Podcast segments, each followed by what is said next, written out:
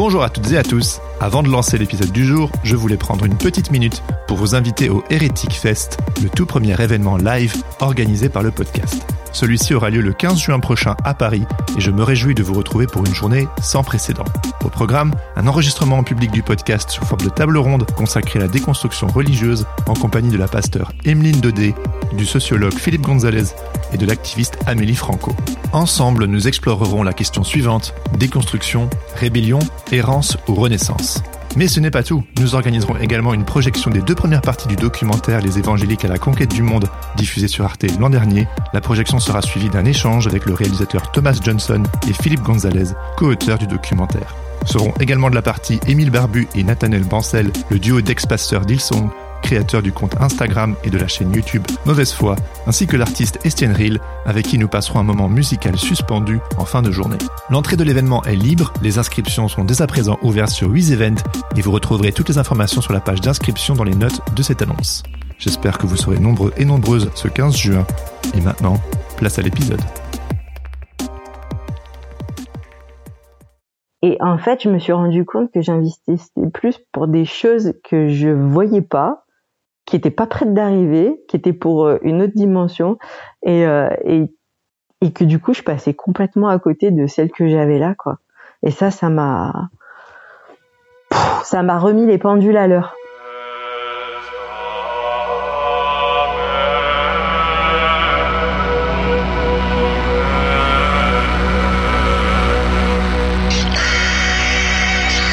Bonjour à toutes et à tous et bienvenue sur Hérétique, le podcast qui questionne et déconstruit nos croyances religieuses. Je m'appelle Jérémy Kleiss et après avoir remis en question le mouvement évangélique qui m'a vu grandir, j'essaie depuis plusieurs années de réconcilier foi chrétienne et enjeux sociétaux sans renier l'un ou l'autre. Ce projet a été pensé comme un espace bienveillant et critique pour explorer des sujets souvent complexes, voire polarisants en Église. Si vous êtes curieux en déconstruction ou que vous questionnez le système religieux dans lequel vous évoluez, ce podcast est pour vous. Mais attention, vous n'êtes peut-être pas loin de devenir un hérétique vous aussi. Et avant d'aller plus loin, j'aimerais remercier du fond du cœur les personnes qui ont choisi de me soutenir financièrement sur Tipeee. Je pense notamment à Céline Vigui, Rémi Chabanel ou encore Eleanor Cheng qui ont commencé à me soutenir financièrement. Vous n'imaginez pas à quel point cela me donne de la force pour développer ce projet. Il y a bien sûr le podcast, mais aussi l'envie de développer une communauté, ainsi que des ressources pour vous accompagner dans votre cheminement.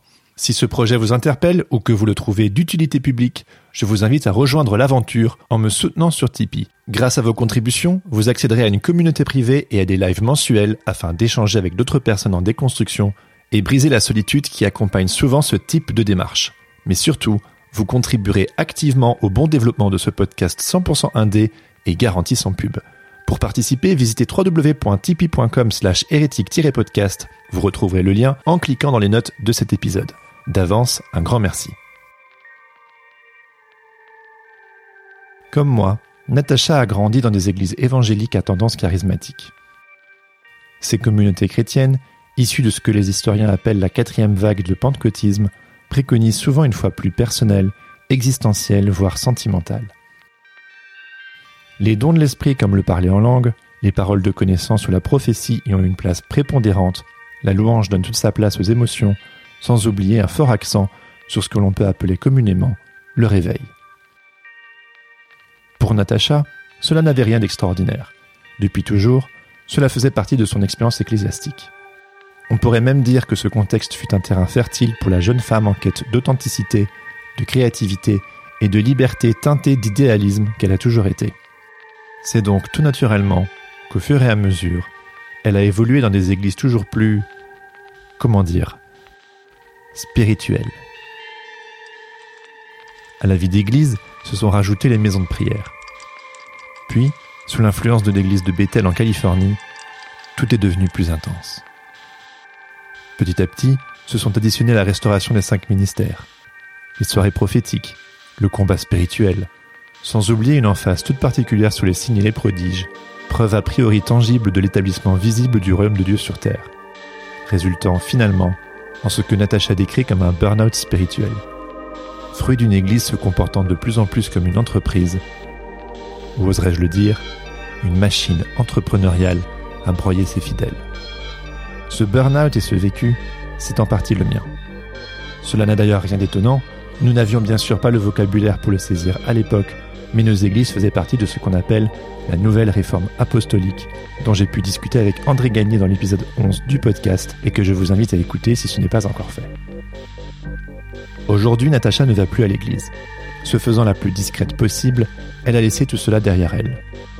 Malgré tout, elle a accepté de revenir sur son histoire avec moi. L'occasion de revenir non sans émotion sur son parcours et son vécu, histoire de boucler la boucle. Sur ce, je vous laisse écouter la première partie de ma conversation avec Natacha. Bonne écoute.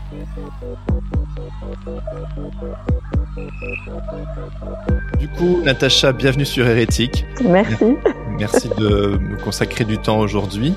Est-ce que, pour commencer, tu pourrais euh, brièvement te présenter et puis euh, me dire s'il y a eu un moment dans ton parcours, si tu t'es senti euh, hérétique? Alors, je m'appelle Natacha et euh, j'ai grandi euh, dans, dans, un milieu euh, croyant, évangélique. et oui, pour le coup, moi, oui, je me suis sentie hérétique, je vais pas dire du berceau, mais à peu près, parce que j'ai toujours posé beaucoup de questions, j'ai toujours cherché du sens et de la cohérence dans ce qu'on m'a apporté depuis toujours euh, de ce qu'on m'a enseigné, dans ce que j'ai vu, dans voilà, dans tout ce qui m'a été transmis. Et, et, de fait, ça a amené les gens à, à, me trouver parfois dérangeante, on va dire, parce que je mettais toujours les pieds dans le plat.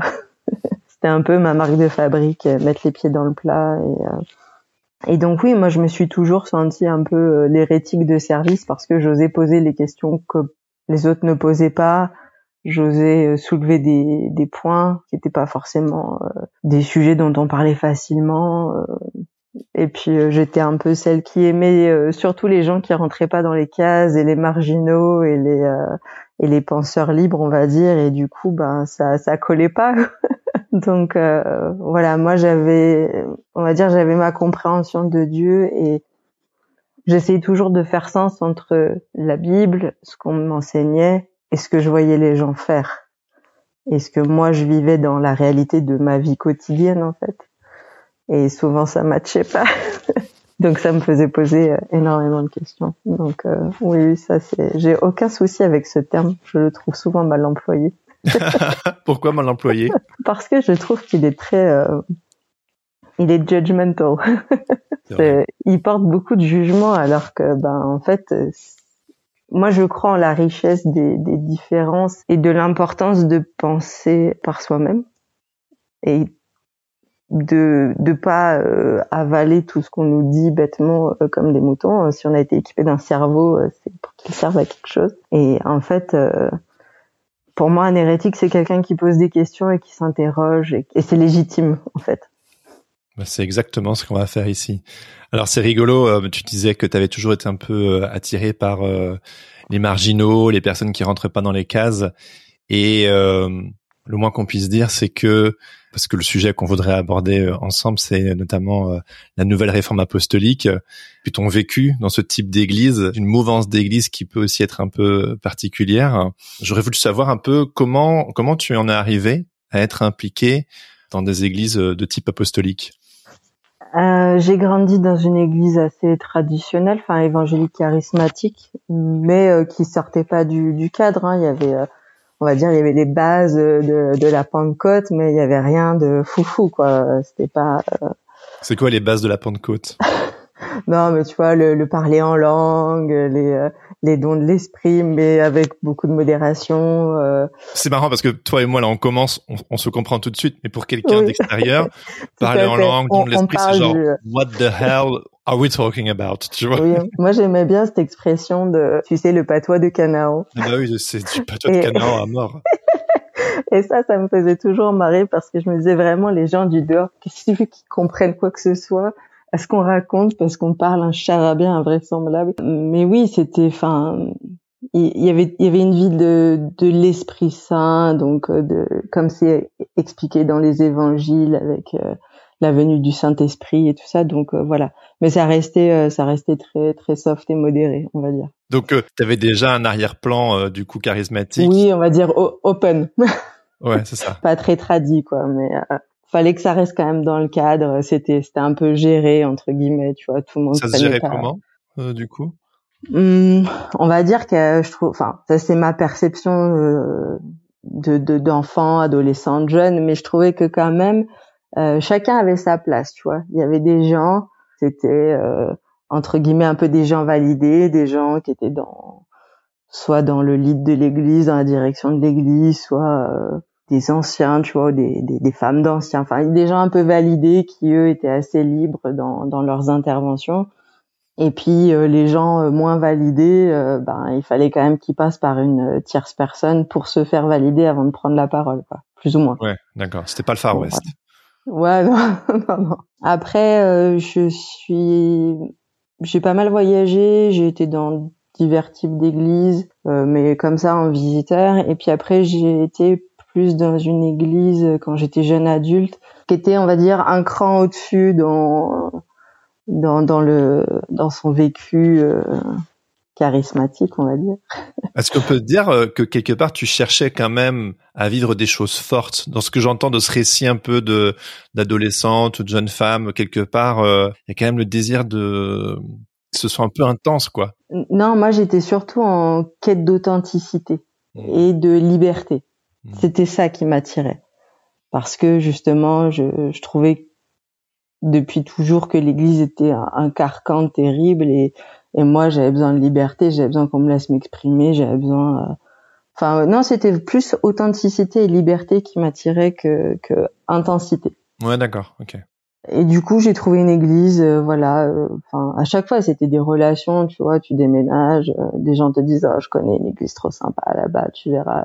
Et en effet, c'était des gens très chouettes et on va dire qu'ils étaient un petit peu plus il y avait pas mal d'artistes dans l'église, donc c'est vrai que tu vois, il y a des expressions artistiques euh, dans la louange et tout ça, donc euh, voilà, c'était un peu plus le Far West, mais c'était pas le Far West non plus parce que c'était un peu une église hybride qui avait été euh, l'association de, deux groupes avec des moins charismatiques et des plus charismatiques qui cohabitaient ensemble. Donc, si c'était très respectueux de la sensibilité de chacun. Mais donc j'ai encore déménagé et là par contre bah du coup je suis allée euh, dans une église pareil qu'on m'avait euh, recommandé où là par contre on était sur un, un autre niveau et là ouais c'était euh, c'était le sujet de ce soir. Mais est-ce qu'à l'époque, qu'est-ce que tu connaissais ce terme de, de nouvelle réforme apostolique? Alors non, pas du tout. On commençait gentiment à en parler, mais l'église où j'étais, c'était pas, it was not a big deal. C'était plutôt familial. On était là pour euh, pour vivre la foi, tu vois. Mais c'était pas.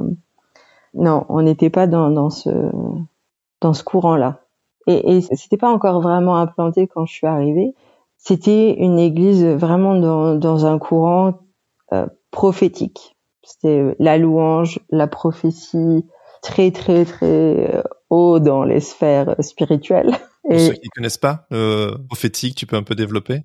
Ouais, ouais, bah en fait, tu te mets à l'écoute de Dieu et tu es le messager de Dieu, tu délivres des messages à son peuple euh, ou aux gens, à des individus euh, de sa part. Enfin, euh, voilà, tu, tu, deviens vraiment un être spirituel, quoi. Tu aspires à ce que connaissaient euh, les prophètes de l'Ancien Testament en termes de, de, de révélation, de, de, de visitation, de voilà. Donc c'était beaucoup plus mystique. Donc ça, tu le connaissais depuis l'enfance, mais là, c'était beaucoup plus fort. Alors oui, je, je, connaissais depuis l'enfance parce que c'était à, à, dose homéopathique, on va dire, dans l'église où j'ai grandi. Mais ma ma mère m'emmenait régulièrement euh, contrainte et forcée. En plus de me traîner à l'église le dimanche, et j'avais droit au, au bonus euh, prophète de visite, prophète en visite il y avait un tel qui passait dans une église consoeur de la région. Il y avait un super prophète qu'il fallait pas rater. Et moi, je, je, je désespérais sur ma chaise en, essayant d'expliquer à ma mère que, ben, enfin voilà. Alors c'est, je me suis fait gronder plus d'une fois parce que j'ai été euh, suffisamment reprise sur la sur le verset qui dit il faut respecter euh, les, euh, les serviteurs de Dieu et tout ça. gare à toi si tu dis un truc de travers sur sur un élu de Dieu, quoi. Et, euh, et sauf que pour moi, en fait, euh, à l'âge où j'avais et vu et avec l'analyse que j'en avais euh, sur le moment, pour moi, c'était des charlatans. Enfin, je trouvais que l'idée c'était pipé, tu vois. Enfin, pourquoi c'était toujours euh, les enfants du pasteur qui avaient droit aux paroles prophétiques euh, Pourquoi euh, Enfin, Moi, j'en ai, ai, une à 12 ans, ma première parole prophétique sur ma vie, et ça a vraiment eu un gros impact sur moi. Moi, contrairement à toi, moi j'ai tout pris premier degré, et ça, ça a vraiment un petit peu défini une forme de trajectoire. C'était une prophétie vraiment sur l'appel de ta vie. Ben oui, euh, quelque part, le fait que je serais euh, un artiste euh, pour le Seigneur, machin. Et en fait, c'est peut-être une sorte de, d'auto-prophétie auto-réalisée, tu sais, mais genre, ça a vraiment été ce que la trajectoire que que j'ai pris, quoi. Donc, donc je trouve intéressant le fait que toi, aujourd'hui, j'en ai une lecture différente, évidemment, mais que toi, déjà toute petite, t'étais genre not having it. Euh, bon après ça m'a pas empêché de, de, de, de, basculer à fond dans le délire hein, euh, ultérieurement, mais à l'époque en fait euh, ouais je trouvais alors déjà j'étais très hermétique à la fois à cette époque-là à, à cet âge-là et euh, j'aimais pas me sentir jugée mais j'étais aussi capable de juger durement les gens. Hein. Je dis pas que je, je faisais mieux. Mais oui, non, enfin, je trouvais que il y avait un scénario qui se répétait trop souvent et euh, moi, je me planquais sur ma chaise. Tu vois, ma plus grande crainte, c'était que le mec me voit et m'interpelle.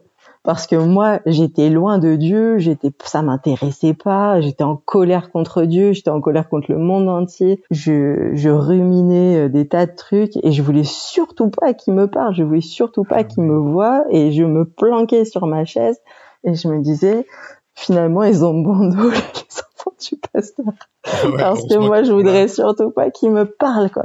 Bref, donc, heureusement pour moi, je me suis jamais fait afficher. Euh, je devais pas avoir un panneau, un red flag suffisamment grand. moi, j'avais euh, tellement envie, je voulais tellement qu'il y ait un mot pour moi, c'est drôle. Hein. Donc voilà, enfin bref, moi c'était pas c'était pas mon, mon délire et voilà, je mais ça t'a pas empêché du coup de plonger dans la piscine par la suite. Donc du coup, tu arrives dans cette église, grosso modo, tu connais un petit peu déjà l'ambiance, ça t'est relativement familier, mais on est dans des dans des autres euh, sphères. Si je me trompe pas à ce moment-là quand tu arrives euh, c'est pas encore clairement une église de, dans ce qu'on appelle aujourd'hui apostolique, mais bon, ça va sûrement le devenir. Et donc du coup, quelle est un peu ton, expérience un peu de cette église? Qu'est-ce qui t'y attire? Pourquoi euh, Raconte-moi.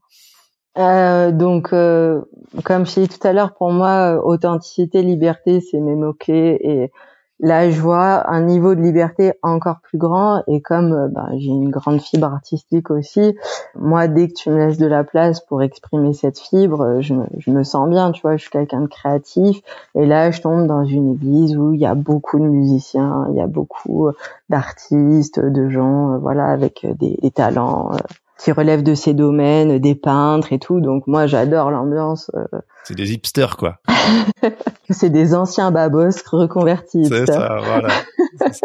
et, euh, et en fait, euh, euh, voilà, tu sais, genre euh, petit à petit, on me dit que je peux peindre pendant les temps de louange. Euh, et donc moi, je, moi, j'adore. Donc je mets en place tout un truc. Où tu peux peindre pendant la louange. Tu, t'es pas obligé de rester assis sur ta chaise.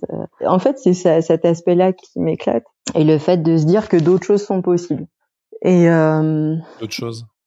Ah ouais, d'autres euh, choses que, que la routine euh, du euh, t'arrives, tu dis bonjour, et au début il y a 15 minutes de chant et après il y a machin qui intervient et qui fait voilà. Là, j'arrive dans une église où entre guillemets il n'y a pas de routine. Hmm. Où chaque dimanche j'y vais et je peux être surprise par le déroulé voilà de la matinée quoi. Donc ça c'est assez c'est je trouve ça rafraîchissant on va dire parce que bon ça commence à faire un certain nombre d'années que je côtoie les églises et bon bah on va pas se mentir hein, c'est un peu routinier et donc là voilà on sort de, de la routine. Moi je suis quelqu'un qui aime les projets et là j'arrive dans une église où il y a tout le temps plein plein de projets donc euh, c'est pareil tu vois je trouve ça très enthousiasmant. Mais en fait je comprends vite que c'est une église où si tu fais rien tu rencontres personne ou tu tisses pas de lien quoi. Donc c'est une église service, on va dire. Hmm. Tu t'engages dans quelque chose et là tu commences à prendre ta place. Il y a un truc très entrepreneurial. Exactement. Et euh, j'allais rebondir là-dessus. C'est l'église entreprise. Et en hmm. plus, ils ont une vision de l'église euh, où euh, il commence à, à, implanter entre guillemets un petit peu différents pôles, si tu veux, euh, d'action. Et ça, c'est un truc qui s'est développé tout au long des années où j'y étais. Très très enclin sur l'économie, sur euh, sur les arts, sur euh, la politique. Et, et ça c'est quoi ça? Ça c'est la stratégie des montagnes ou les les sphères d'influence? Parce que avec cet épisode, on fait un lien avec l'épisode d'entrée gagnée, hein, qui théorise et vulgarise euh, un peu euh, nos vécus finalement. C'est pour ça que je voulais aussi discuter avec toi pour euh, pas juste être dans, dans la théorie. Et est-ce que tu avais entendu parler frontalement un peu de la stratégie des sept montagnes, des sphères d'influence? Comment ça s'est traduit pour toi justement à l'église? Tu, tu commences à en parler oui, ça, ça, on n'appelait pas ça du tout la stratégie des sept montagnes. Surtout qu'au début, comme je t'ai dit, c'était surtout, on était plutôt sur l'autre sujet dont vous avez parlé euh, avec André Gagny, euh, les cinq. Euh, ah, le, la restauration des cinq ministères. Les cinq ministères, voilà. Et donc, quand je suis arrivée, on était plutôt là-dessus. D'accord. On était sur un peu vraiment entre guillemets formaliser les cinq ministères parce qu'il y avait des, des personnalités qu'on rappelle, donc, euh, vas-y. Les prophètes, les apôtres, les enseignants, les évangélistes et le dernier c'est... Hmm, les pasteurs, les pasteurs. Les pasteurs. Voilà. Oui, voilà, c'est ça. Et donc, euh, c'était euh, très intéressant quand André il en a parlé. Et vraiment, c'était euh, pour moi, c'était du vécu, quoi, parce que justement, euh, petit à petit, ben voilà, il y avait des gens vraiment, on les guidait dans ce profil, tu vois, entre guillemets, on profilait un peu les gens. Alors toi, tu as vraiment euh, euh, un don naturel pour ça. Enfin, et tu vois, c'est des appels, quoi. Tu étais appelé à être apôtre, tu étais appelé à être un prophète, tu étais appelé à être enseignant, etc. Tu pouvais être multicarte aussi. Ah oui. Ouais, ouais, parce que tu après, tu vois, il te laissait, il te laissait la place de, de faire tes preuves et tout ça. Enfin, toi, tu avais, t'étais un profil quoi, toi? Multipass. Euh, moi, je, j'étais plutôt sur un profil euh, euh prophète, enseignant. Euh, wow. Euh, ouais, ouais, non, mais ouf, tu sais, quand j'y repense aujourd'hui, des fois, je me dis, mais... ouais, non, vraiment, il y a des jours où je m'interroge. Mais c'était fort, c'était fort pour toi à l'époque, j'imagine. Ouais, c'était fort, c'était hyper valorisant, c'était c'était enfin tu sais ça a fait un certain nombre que tu d'années que tu es dans la foi et tout enfin après j'ai toujours été dans des dans des postes à enfin postes à responsabilité un beau langage euh, euh, corporate enfin tu vois je me suis toujours vu confier des responsabilités dans les dans les, dans les assemblées où j'ai été on va dire dans les paroisses où j'ai été et euh, les prophètes là c'est un autre niveau hein. Non mais tu sais enfin qui me faisait toujours rire, c'était de me dire que moi, le vilain petit canard, quand j'étais gamine, j'étais toujours la gamine dont on ferait rien, où euh, vraiment on n'avait pas d'espoir de la, de la, de la racheter, tu vois, et, et que aujourd'hui, tu sais, on me disait, mais tu sais, t'as des dons, t'as des, t'as vraiment un appel sur ta vie et tout ça, enfin, et, et Dieu se sert de toi et tout. moi, je, j'hallucinais complet, hein, je mais en même temps c'est un discours qui est séduisant tu vois enfin ça joue sur des cordes de, sensibilité ça et puis ce qui est fou dans tout ça c'est aussi que ben j'ai quand même vécu des expériences tu vois Alors, ça m'a fait euh, beaucoup enfin j'ai beaucoup aimé aussi l'interview avec euh, avec Mélanie euh, Gagné parce que ça ça m'a rappelé des choses aussi tu vois des des expériences que tu peux pas forcément expliquer des choses qui te sont arrivées où tu ou même encore aujourd'hui, j'ai du mal à mettre du sens, j'ai du mal à comprendre ce qui s'est passé. Enfin, t'as un exemple euh, ou, enfin, comme tu veux, hein, mais il y a, y a un truc dingue une fois ouais, qui m'est arrivé, mais euh, bah tu vois, on parle de la prophétie. Euh, ça me fait bizarre de raconter à haute voix, mais j'avais un copain qui lui était appelé à être évangéliste, qui avait fait euh, une sortie d'évangélisation. Donc, tu vois, ils allaient dans les rues euh, pour euh, rencontrer des gens, leur parler de Dieu, prier pour eux, parce qu'il y avait aussi beaucoup d'aspects prodiges, miracles, signes et tout ça qui allaient de pair, quoi. Et et moi, j'avais pas pu y aller et et en fait, euh, quand, quand je priais, tu vois, ou quoi, euh, souvent je dessinais ou je peignais. Et on, enfin voilà, j'essayais de rester ouverte, sensible. Et euh, pendant qu'il était là-bas, donc je pensais à eux, je priais pour ça et et en fait, j'ai commencé à dessiner à dessiner quelqu'un à un endroit de de la ville et et puis j'avais comme une, tu sais, des mots qui venaient avec. Et puis je lui envoie le dessin et je lui envoie ce que la parole, on va dire, que j'ai reçue avec. Et euh, je lui dis, écoute, je, t'envoie ça comme ça. Et en fait, euh, il me renvoie un message, c'est genre avec l'emoji, euh, avec des yeux comme ça. Et en fait, il me dit, bah, euh, la fille, elle est là devant moi. Et je viens de lui lire ce que le message que tu m'as envoyé et, et elle est en train de chialer quoi sur les marches où on est assis. Et en fait, la fille, j'avais son prénom, j'avais, tu vois, enfin, Ouais, ouais, ouais, je te jure. tu avais son prénom, tu l'avais dessiné et tu avais, entre guillemets, des paroles de connaissance et tout concordait. Et tout concordait. Et c'était exactement la situation qu'elle était en train de traverser et qui lui prenait la tête et qui la faisait cafarder à mort. Et, euh, et comment tu m'expliquais ça? Et, euh, et, et donc, euh, enfin voilà, et donc, euh, j'ai pas d'explication à ça. Et, et, et, le problème, c'est que je suis quelqu'un qui raisonne beaucoup, malgré euh, le nombre de fois où j'ai entendu qu'il fallait chasser l'esprit cartésien. Le mien a jamais voulu rendre euh, rendre son dernier souffle. Et ça, c'était souvent une lutte pour moi, tu vois, toutes ces années de. Moi, je voulais tout avoir, tu vois, je voulais avoir entre guillemets la, la foi et l'espérance que ça que ça apporte, mais je voulais aussi la science, je voulais aussi la raison, je voulais aussi Enfin, moi, je voulais, tout en fait. Je voulais le, le, le all inclusive et, euh, et j'avais pas envie de faire l'impasse sur quelque chose pour autre chose. Et ça, pour moi, c'était vraiment important, euh, même si euh, parfois ça heurtait un petit peu, beaucoup, fort, les, les enseignements qu'on recevait, ou au contraire, c'était dans le laisser aller, avec l'esprit et tout ça. Et moi, j'étais ah, non, je, enfin, tu sais, je prends pas de drogue parce que je veux rester maître de moi-même. Je vais Enfin, je crois pas que Dieu me demande de, perdre le contrôle de moi non plus, tu vois. Enfin, tu vois, dans, cette idée-là, enfin, je sais pas si c'est la bonne analogie, mais euh, enfin, pour moi, euh, si, si Dieu devait euh, investir les hommes de son esprit, c'était pas pour qu'ils perdent complètement leurs moyens, quoi. Enfin. Pourtant, j'imagine que tu as côtoyé des milieux, des églises où beaucoup de personnes perdaient leurs moyens les traumas sont encore très vivants. Dit-elle en rigolant, mais je pense que c'est quand même vrai. Pardon.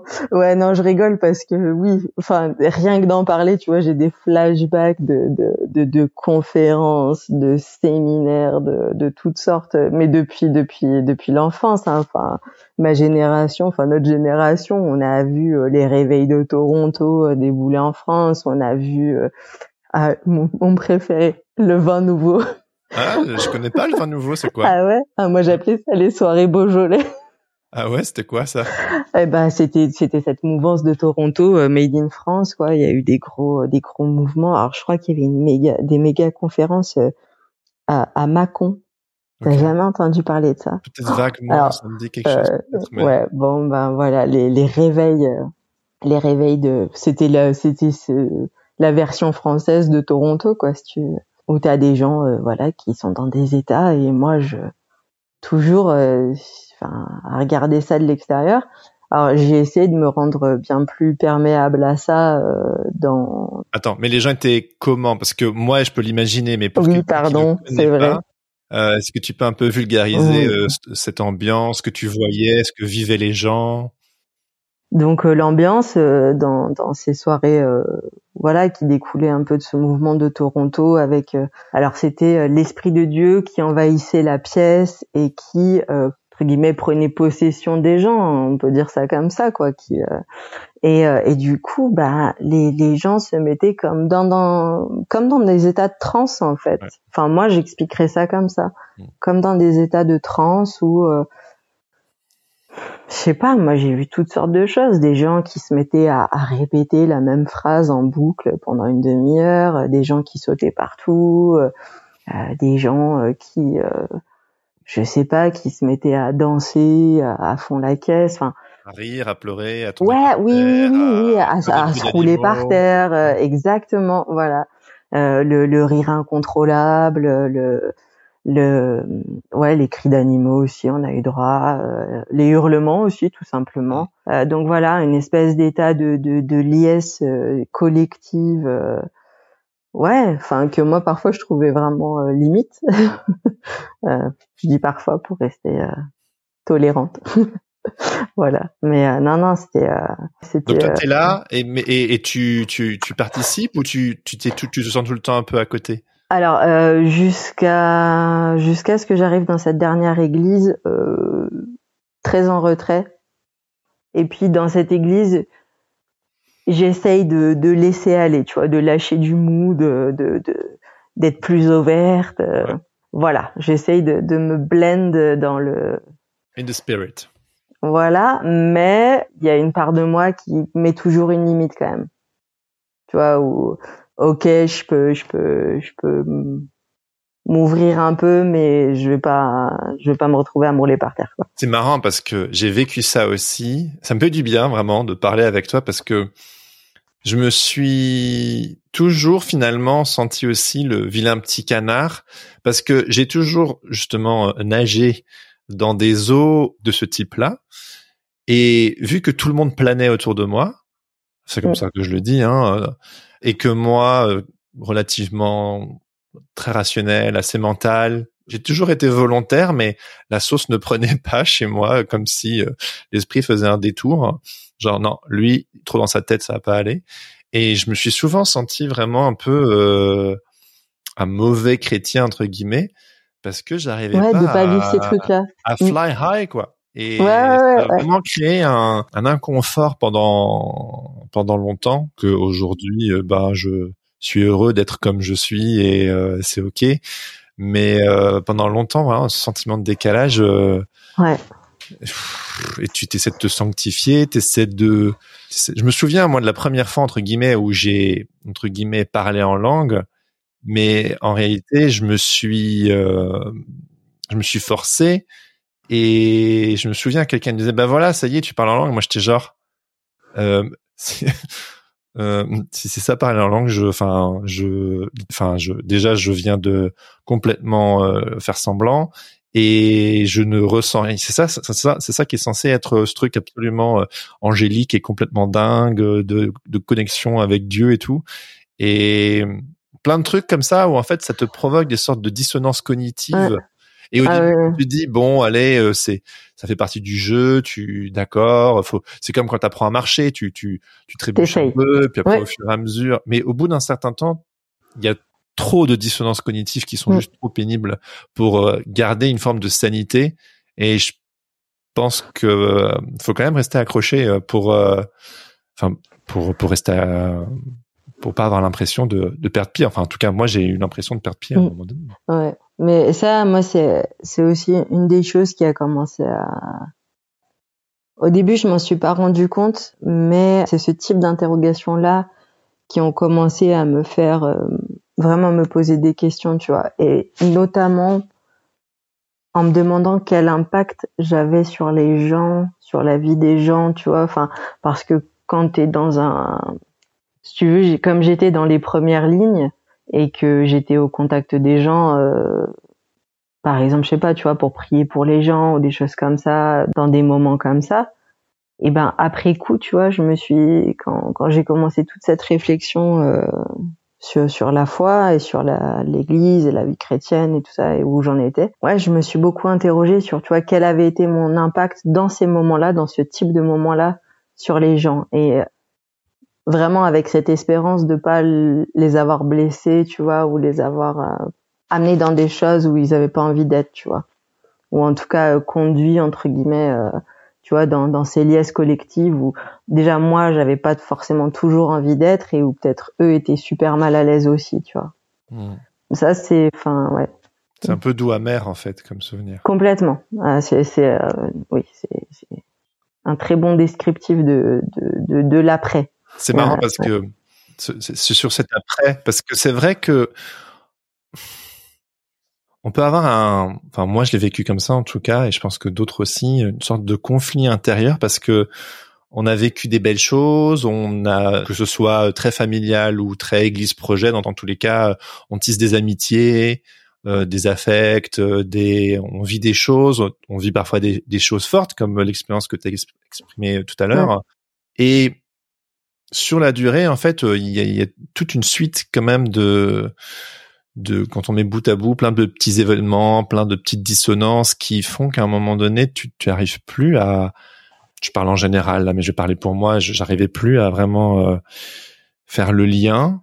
Et et en effet, tu te dis mais dans quoi j'étais? Et c'est que tu vois ces derniers temps, notamment en faisant euh, quand quelqu'un m'a parlé de justement la nouvelle réforme apostolique et en plongeant dans tout ce qui était plutôt euh, en comprenant un peu en, en, zoomant euh, en zoom out sur euh, tous ces rouages en fait. Le dominionnisme le, la stratégie des sept montagnes le le, les, les, différentes vagues charismatiques et comment, les États-Unis, comment tout ça un petit peu ça s'imbrique, tu te dis ah oui, ok, c'est ça qui à un niveau large se, se joue.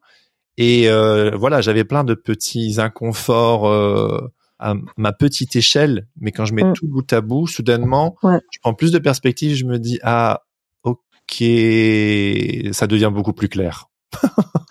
ouais, c'est, je trouve que c'est un sujet délicat dans la mesure où euh, on est sur plusieurs échelles, plusieurs niveaux qui se euh, intertwined, tu vois, ils sont entre, ouais, imbriqués, entremêlés, en même temps par certains côtés complètement dissociés. Et euh, mais qui résonnent euh, de manière, oui, parfois avec une dissonance. moi, j'étais toujours, alors il y avait tout ce développement de stratégie cette montagne, euh, restauration des cinq ministères, etc. Et en même temps, c'était des gens. L'Église, c'est des gens. C'est des individus, c'est des personnes avec leur vie quotidienne, euh, leur boulot, leur famille, leur histoire, leurs soucis, leur envie de bien faire. Et nous, les premiers, les, les responsables, les premiers, j'imagine aussi, tu vois et tout le monde a, je pense, à la base envie de bien faire. Enfin, si euh, les gens veulent restaurer le royaume de Dieu sur terre, euh, c'est parce qu'ils pensent que ça va être mieux, euh, parce que le monde va mal et que on a la solution. Donc voilà, ça, j'ai envie de te dire, c'est encore une bonne intention. Hein. Mais voilà, oui, on va pas citer le célèbre adage. que l'enfer est pavé de bonnes intentions. C'est l'histoire de ma vie. Hein. J'ai un mal fou à m'en défaire. Hein. C'est vraiment, je vais me le tatouer ce truc. Hein. Mais euh, bref. Et, et, pour moi, c'était ce truc. Alors, je repars sur euh, le lien entre ces entre guillemets ce qui se jouait dans les hautes sphères, on va dire.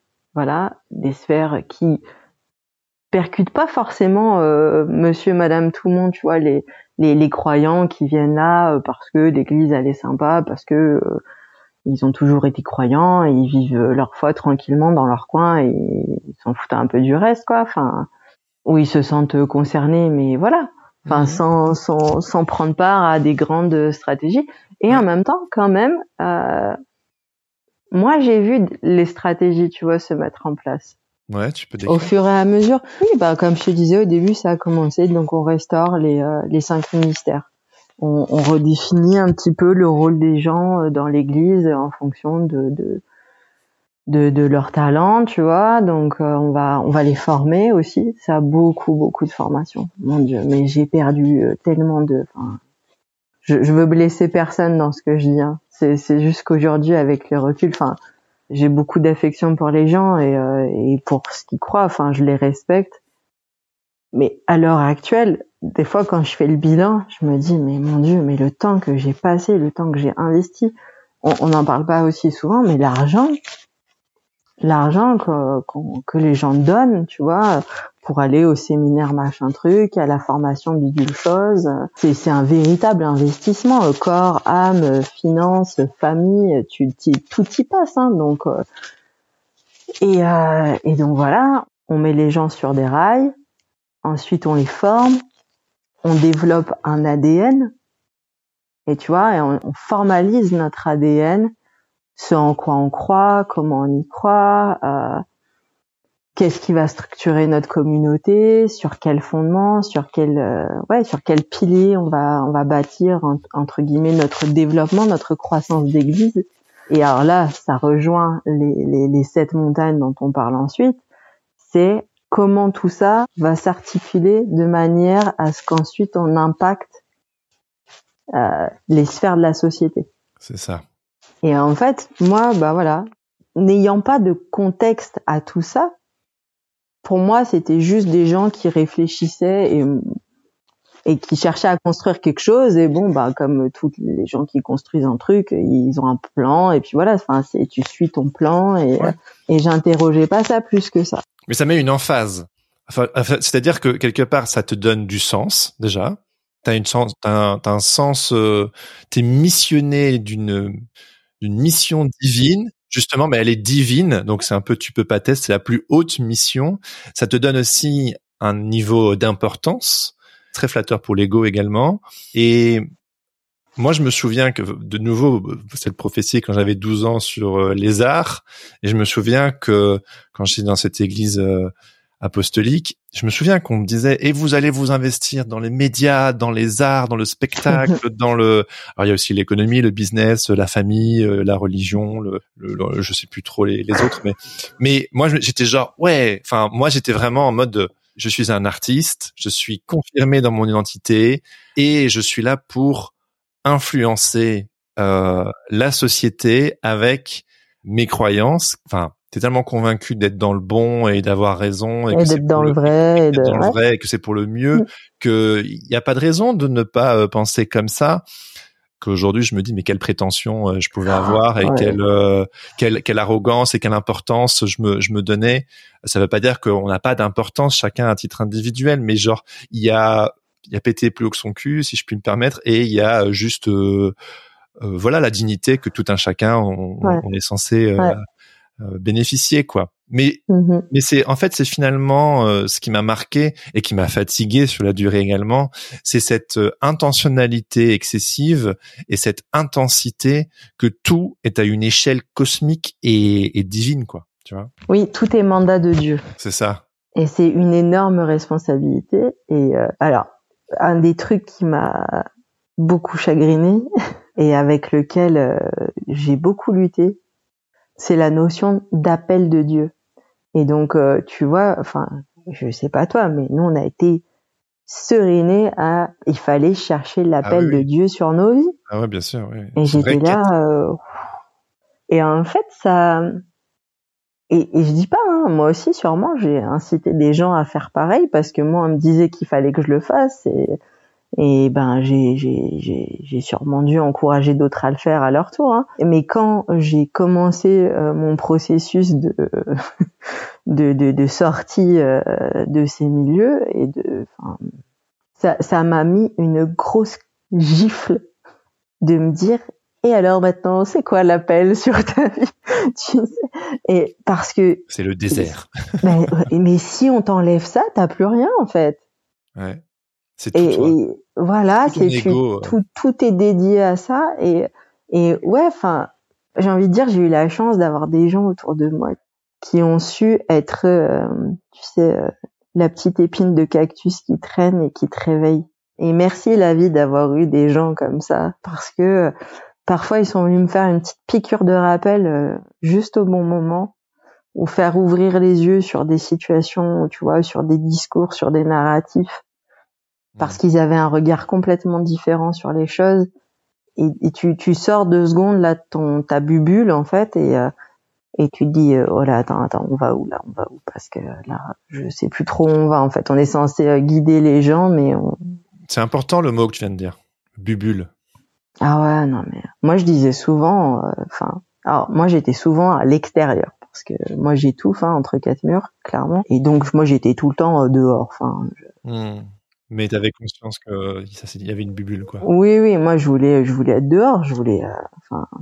Mais toi, t'avais cette, toi, t'avais cette, euh, ce désir d'aller dehors. Mais si, si on a envie de vivre entièrement dans la ah bulle, c'est ah entièrement possible, quoi. C'est oui, oui, oui. Non, non, je, je, je, je, me souviens, j'aimais bien utiliser l'expression, euh, euh, on dirait des, des lampes dans un magasin de luminaires. Tu sais, on est censé être la, la lumière qui éclaire le monde. Ouais. Sauf qu'au lieu d'être perché sur la colline, eh ben, on est tous enfermés dans un magasin de luminaires. On ne sert à rien.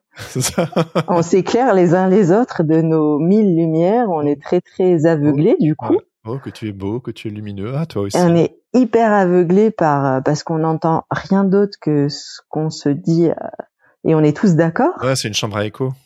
Et donc, j'ai toujours eu la chance d'avoir plein d'amis. J'avais un énorme réseau de relations tout le temps en dehors de l'église.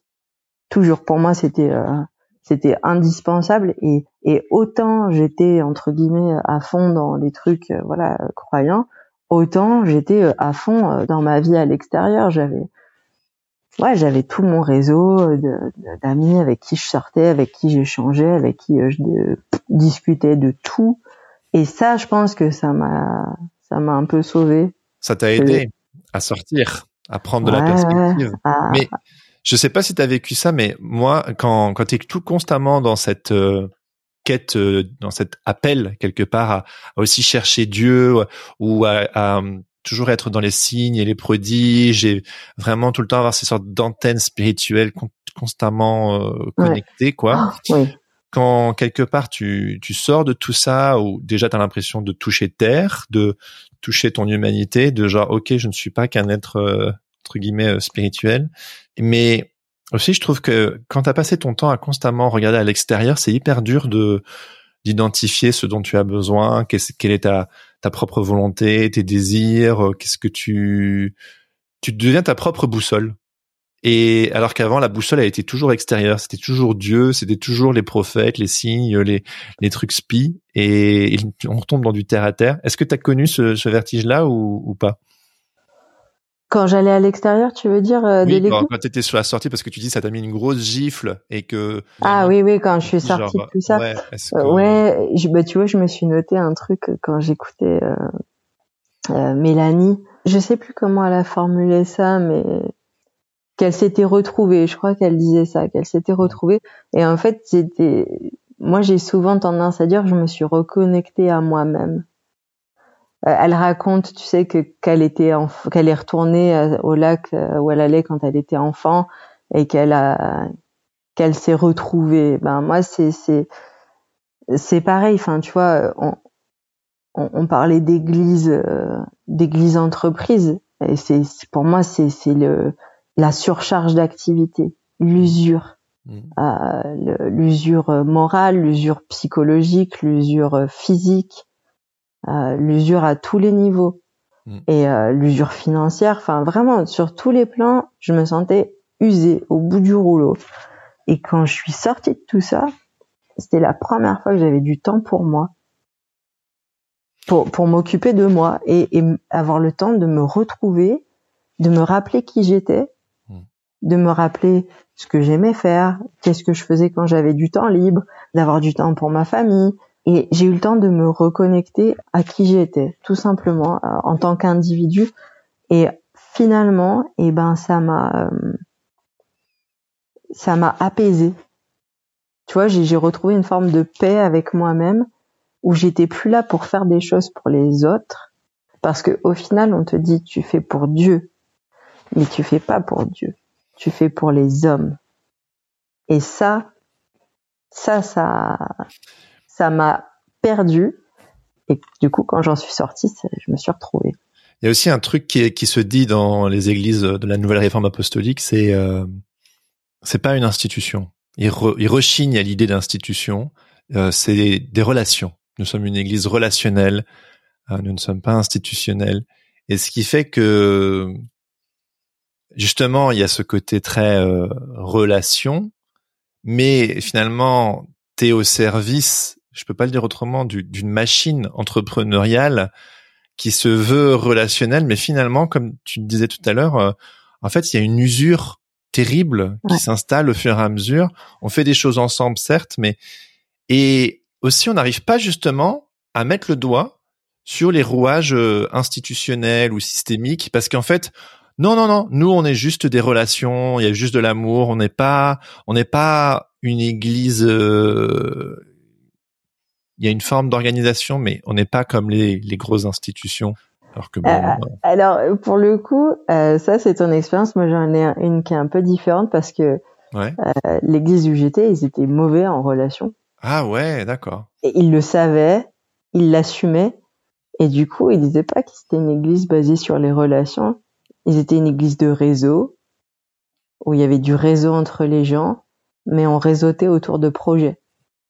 Ils étaient une église de projets. C'était une église entrepreneuriale, c'est super assumé. Et c'était une église qui était euh, inspirée par Bethel ou, ou rien à voir? Alors, c'était une église qui était à la base, je pense que c'est alors, c'est une église plutôt qui est, qui est sortie du- d'une mouvance, euh, tu vois, charismatique des, des années 70. Euh, vin, vin nouveau, tu vois, comme on en parlait, la Toronto, tout ça, euh, très influencé par ça euh, au départ, je pense. Et après, petit à petit, euh, c'était beaucoup plus rapproché. euh, il en parle d'ailleurs, André Gagné, de, de des maisons de prière tu vois, de toute cette mouvance de maisons de prière très prophétique, très à l'écoute des, de Dieu, de notamment pour sur les, les temps, euh, les euh, les, la, fin des temps, tu veux dire? Ouais, euh, comment on aborde la fin des temps, quel est le temps de Dieu, euh, qu'est-ce qu'il veut faire là tout de suite, euh, et euh, comment on se prépare à la suite. euh.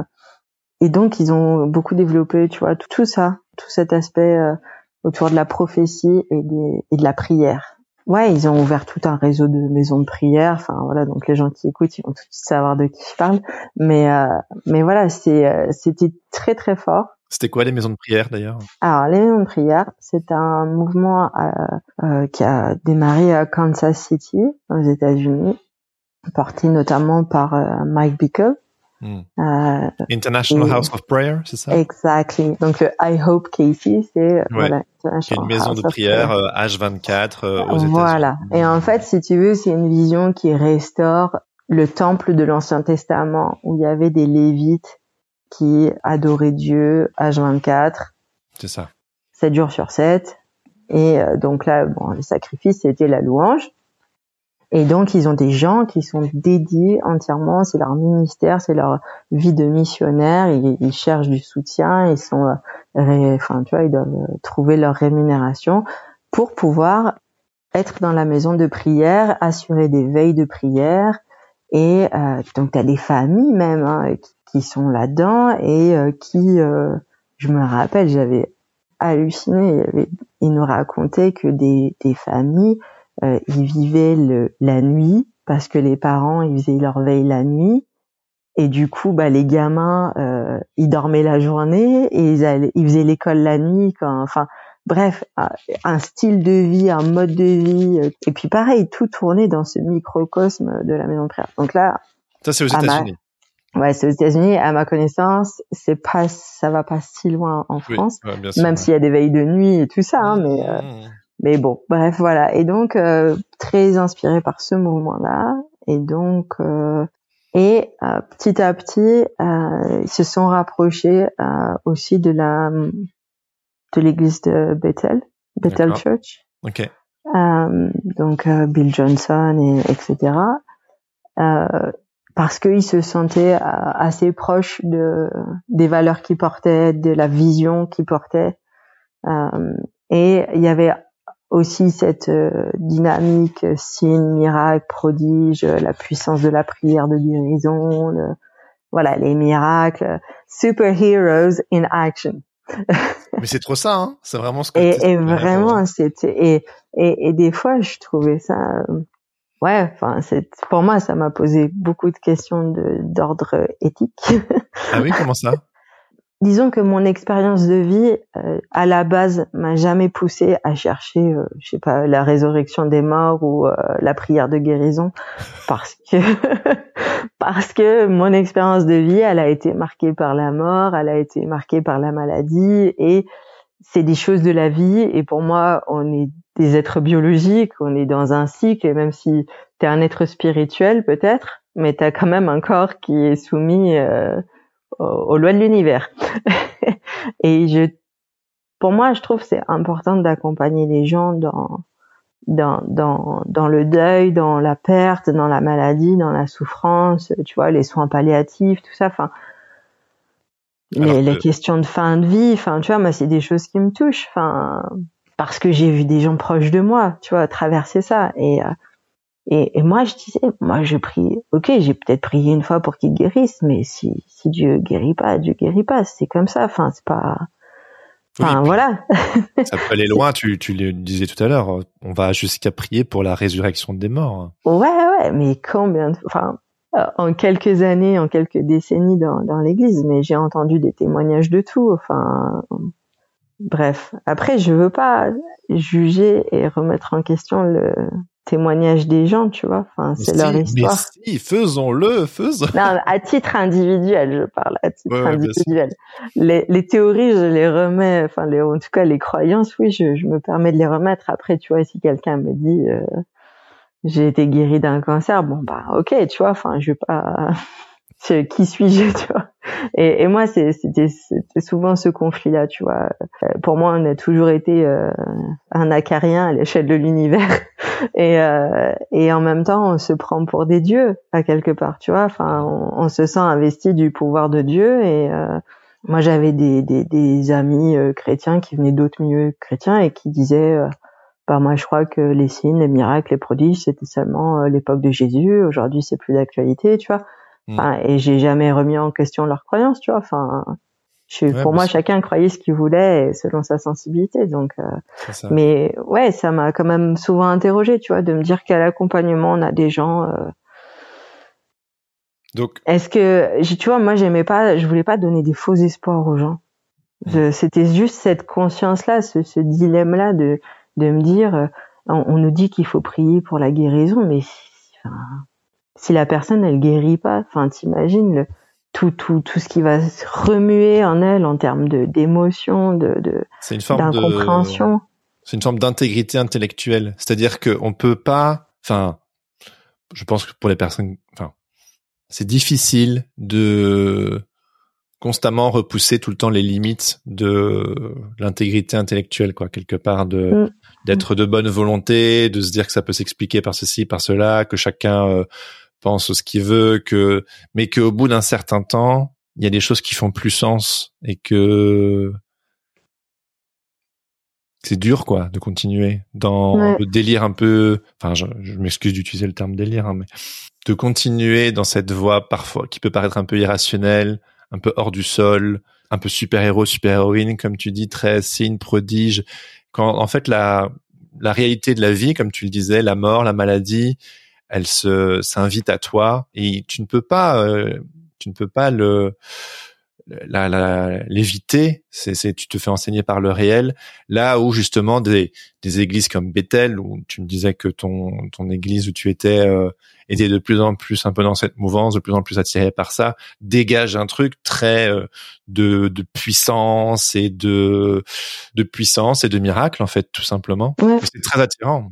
Ouais, au début c'était beaucoup euh, tout ce qui touchait euh, aux relations justement. Entre guillemets les premiers contacts avec Bethel tu vois c'est euh, tout ce qu'ils avaient développé autour de, de la culture de l'honneur comment ah, il faut que tu m'en parles hein, de ça faut que tu m'en parles hein, la culture de l'honneur parce que j'ai jamais vraiment eu l'occasion d'en parler avec quelqu'un hein. disons que dans une église où les relations faisaient défaut je trouvais ça pertinent d'instiller des valeurs autour des relations alors c'est quoi la culture de l'honneur? Est-ce que tu peux un petit peu parce que c'était très présent également dans dans l'église que j'ai côtoyée. Ouais.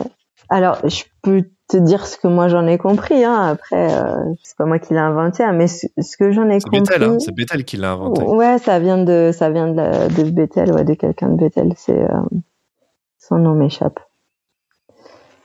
Bref.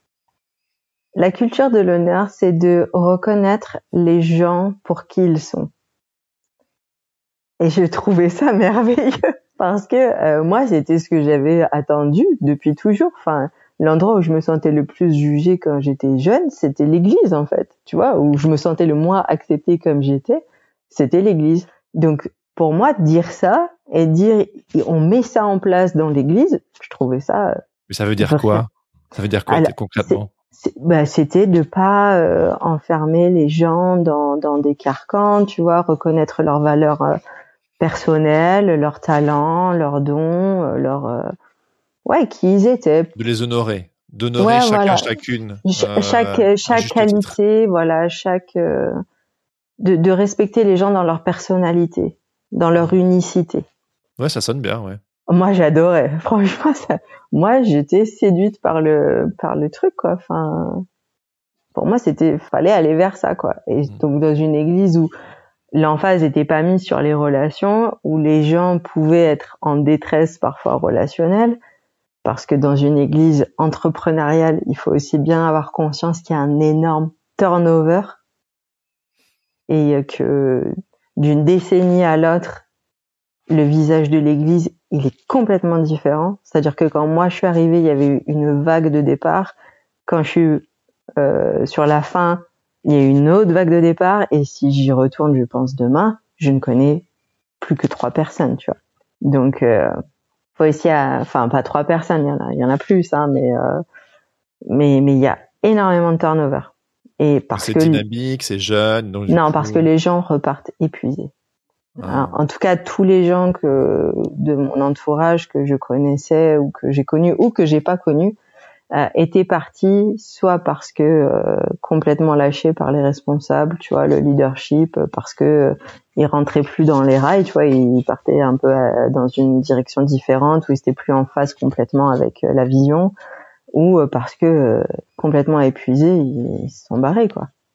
Voilà, c'est aussi le, le, revers de l'église entrepreneuriale, faut le dire. Et donc voilà, moi je trouvais cette culture de l'honneur vraiment intéressante euh, pour améliorer les relations dans une église euh, entrepreneuriale et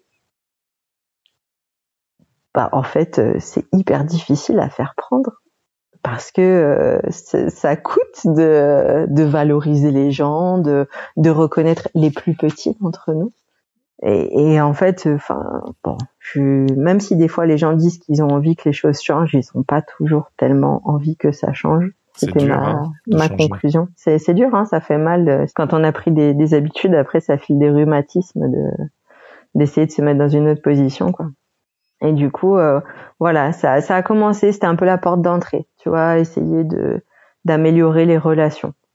Et en fait, euh, très vite, c'est plus, on a, ça a été un peu occulté par euh, l'aspect c'est une miracle prodige et supernaturel. Et où, en fait, tu étais clairement invité à vivre une vie supernaturelle et qu'en fait, ce supernaturel devait être la norme. Et que on était tous appelés à vivre des vies, euh, ouais, supernaturelles. Et ben moi j'étais très embêtée de qu'est-ce qu'on fait. Euh, j'arrive toujours pas à faire la vaisselle par la pensée. J'arrive toujours pas à, à, faire mes courses par télépathie non plus. Et euh... mais mais tu rigoles. mais je veux dire moi j'ai entendu des témoignages de personnes par exemple de, de Bethel qui je sais pas il y avait une tornade qui venait vers elle et elle était genre au nom de Jésus euh, tu te casses et puis la tornade s'en va et là tu genre ok j'ai du mal à le croire, mais elle a l'air vraiment convaincue de ce qu'elle raconte. C'est quand même, c'est quand même fou. Il n'y a pas d'autre mot. Enfin, tu vois, tu te dis genre, est-ce qu'on est en train de totalement me bullshiter ou est-ce que, est-ce que c'est vrai et j'ai juste du mal à le croire? Ouais. Enfin, tu vois, c'est. J'ai pas de réponse non plus à ça. Hein. C'est c'est c'est dingue. Hein. Enfin... pas de caméra. Hein. Moi, j'aimerais bien avoir une caméra. Ouais, c'est ça. Moi, je. Ouais. Il faut marcher par la foi, mais je trouve que Thomas non, mais avait pas tort euh, en disant je crois que ce que je vois. c'est en plus ou moins en direct là avec toi de je, je sais je savais que parce que vraiment cette église je l'ai beaucoup aimée. Euh, j'ai vécu de belles choses et justement aussi avec cette culture de de l'honneur qui a peut-être aussi un revers de la médaille, on va peut-être y venir, mais on revient à ce mot bittersweet, enfin tu vois genre euh, doux amer. Et je sais que je suis parti euh, parce que c'est la dernière que j'ai côtoyée, euh, vraiment le cœur lourd parce que j'en pouvais plus de cette dissonance cognitive et j'étais aussi dans une période où je j'accueillais ma fragilité, je faisais un travail thérapeutique, je prenais la perspective sur beaucoup d'autres points de vue et en fait j'arrivais plus, j'étais j'avais un burn-out spirituel en fait, tu vois. Et là tu mmh. me dis que les gens s'en vont parce qu'ils sont cramés Et moi, j'avais j'avais vraiment ça. Et puis ça, ça attire souvent des personnes, je pense, des de, de bonne volonté, dynamiques, jeunes, peut-être arty, un peu qui sortent des cases parce qu'ils se retrouvent pas dans une église un peu tradie, classique et tout. Ouais. Donc ouais, ouais, je. Non, non, mais on, on parle de la même chose clairement. Tu sais, donc moi, enfin, j'étais euh, voilà vraiment très dévouée. Hein. J'avais beaucoup investi euh, à tous les niveaux et c'était euh, mon activité principale quasiment. Et en fait, je suis sortie de là, mais j'étais plus que l'ombre de moi-même. Je m'étais perdue, enfin vraiment. Et, et, et un, un, jour, j'ai dit j'ai besoin d'en parler avec quelqu'un qui connaît rien à ce milieu, qui va avoir un regard complètement neutre. Parce que en fait, je me suis dit comment j'ai pu me laisser abuser, tu vois, enfin berner ou je sais pas exploiter, voilà, c'était le mot. Comment j'ai pu me laisser exploiter à ce point-là? Pourquoi j'ai pas su dire non? Pourquoi j'ai pas su mettre de limites à, mon investissement, tu vois, au prix de, de ma santé, de, de ma famille, de tout? À suivre.